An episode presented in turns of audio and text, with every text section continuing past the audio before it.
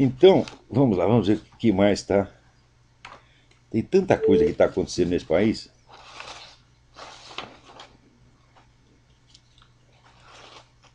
É... Olha, essas mães botaram aí para circular umas opiniões, essas opiniões altamente significativas. Olha aqui o que o Caetano Veloso disse. Não pode, o, povo brasileiro não pode ouvir isso, quer dizer, dizer que o partido dele deve ser extirpado e não reclamar. E se uma pessoa da imprensa reclamar, vem um idiota dizer que a imprensa é golpista. Golpista é dizer que precisa destruir um partido político que existe legalmente. O presidente da República não tem o direito de dizer isso. Isso é a coisa mais óbvia do mundo. Caetano Veloso está. Você veja, todo este pessoal que outrora apoiou, né, confiou em Lula, estão agora todos vendo a luz. Infelizmente, quando eles liam meus artigos 10 ou 15 anos atrás, eles não acreditavam, eles achavam que estava exagerando, que era teoria da conspiração, ou que eu, era, ou que eu mesmo era golpista, né? que eu era agente da CIA, que eu era agente do Mossad, que eu era agente da puta que eu pariu. Né? E, então eu cheguei à conclusão seguinte: o problema é que este pessoal da classe falante brasileira, eles não têm categoria para ser meus alunos, tá eles, não, eles não conseguem acompanhar o que eu estou ensinando para eles. Porque tudo isso que está acontecendo agora, tudo isso está no programa do PT. É só você ler os documentos internos do PT, você entende que o PT criou uma imagem para fora, ele tem uma, um programa para fora e tem uma estratégia por dentro que é secreta ou pelo menos discreta. Não, não precisa nem ser secreta, porque o pessoal, nas congressos do PT, apresenta aquelas teses, forma aquele calhamaço, eles sabem que ninguém vai ler isso a não ser este que vos fala. Né? O único sujeito que faz a lição de casa Quer dizer, você pretende ser jornalista, pretende ser comentarista, falando, então, meu filho, você tem que ler os documentos, cara, você tem que se informar. Para você informar os outros, você tem que informar você primeiro. Mas, além da turminha do PT, só quem lia os documentos do PT era eu. Então eu entendia e sabia o que eles iam fazer. Porque não é porque eu tenho dons premonitórios, é porque eles diziam o que iam fazer, porra. Agora, no Brasil, documento não quer dizer nada. O sujeito só acredita na sua capacidade divinatória. Né? Aquele negócio do, ah, eu senti. Né? O sujeito tem que sentir primeiro. Especialmente sentir via anal. Quando ele sente ali e fala, ih, eu acho que tem algum treco entrando aí. É porque já entrou, já chegou no cérebro que deu bicho macedo, porra. Aí os caras se tocam. Né? Então aqui, o, o, o Hélio Bicudo. O Brasil pode caminhar para a ditadura civil. A liberdade de imprensa é a razão de ser de uma democracia. Ah, e você não sabia que o PT ia mexer na liberdade de imprensa? Porra, Hélio Bicudo, porra! Né? Acorda. Né? Não foi por falta de aviso.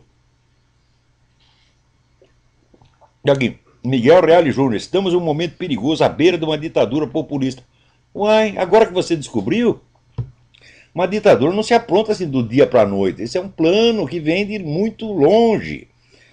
Você verá, a ideia de fazer do governo Lula um governo de transição, a missão do governo Lula era dividir o espaço político entre a esquerda e a direita da esquerda. Feito eliminada a possibilidade de oposição ideológica, você só tem oposição administrativa, por assim dizer. Então é só discussão de questões administrativas e disputa de cargo. Você não tem mais um confronto ideológico. Exemplo, existe, existe um confronto de capitalismo e socialismo na, na, é, na campanha presidencial, em qualquer outra campanha eleitoral brasileira? Não, não tem. É, existe um, um, um confronto entre valores progressistas valores conservadores? Não tem. Não pode ter. Então só se discute assim, o, né, o imposto, uh, que medidas administrativas nós vamos tomar para né, resolver ali a fabricação de chicletes em São, São Tomé das Letras, e assim por diante, só miudeza. E eu lembro que num dos debates entre Lula e Serra na outra eleição, a pergunta final do, do, do, do, Serra ao Lula foi sobre tarifa de ônibus. Eu digo, meu Deus do céu, em nenhuma eleição presidencial do universo, nem mesmo em outro planeta, candidatos à presidência discutiram tarifa de ônibus, que é uma questão assim, local, municipal. Né? Então, as grandes questões foram eliminadas da, da, da política, sobrou as picuinhas. Então, isso aí é é a primeira etapa do novo paradigma terminada a fase de transição, né, construído o sistema de apoio universal ao PT mediante propinas e enganação geral, passa-se a segunda etapa, que é a implantação do socialismo a ser empreendida pela dona Dilma Rousseff. Então tá aqui, ó, ó, o governo Lula apresenta faces autoritárias. Não há mal causado no Brasil pela imprensa, só o bem. Governantes, ao contrário, a imprensa ajudou a votar o Lula lá. O pessoal todo esquece, né? E quem disse isso é o Miro Teixeira. Até o Miro Teixeira está com o saco cheio. Aqui, Fernando Gabeira, Dilma Rousseff quis acabar com a ditadura militar e estar na ditadura comunista. Não foi só ela, não, Fernando Gabeira, você também. Você estava lá fazendo isso, você adorava essa merda de, de Cuba, porra, na época. Né? Então esse pessoal tem, tem. Olha, em primeiro lugar, os caras têm que chegar na televisão e dizer assim: olha aqui, preliminarmente, eu sou uma besta quadrada. Antes de qualquer declaração, eles têm que dizer isso. Eu sou cego, eu não enxergo um palma dentro do nariz, porque o porra do Olavo de Carvalho me avisou mil vezes e eu não enxerguei. Ele mostrava os documentos, eu não ia ler, porque eu acreditava mais na minha imaginação do que nos documentos. Né? Então, eles todos tinham que dizer isso. Não é só falar mal do Lula. Tem aqui um monte de pergunta.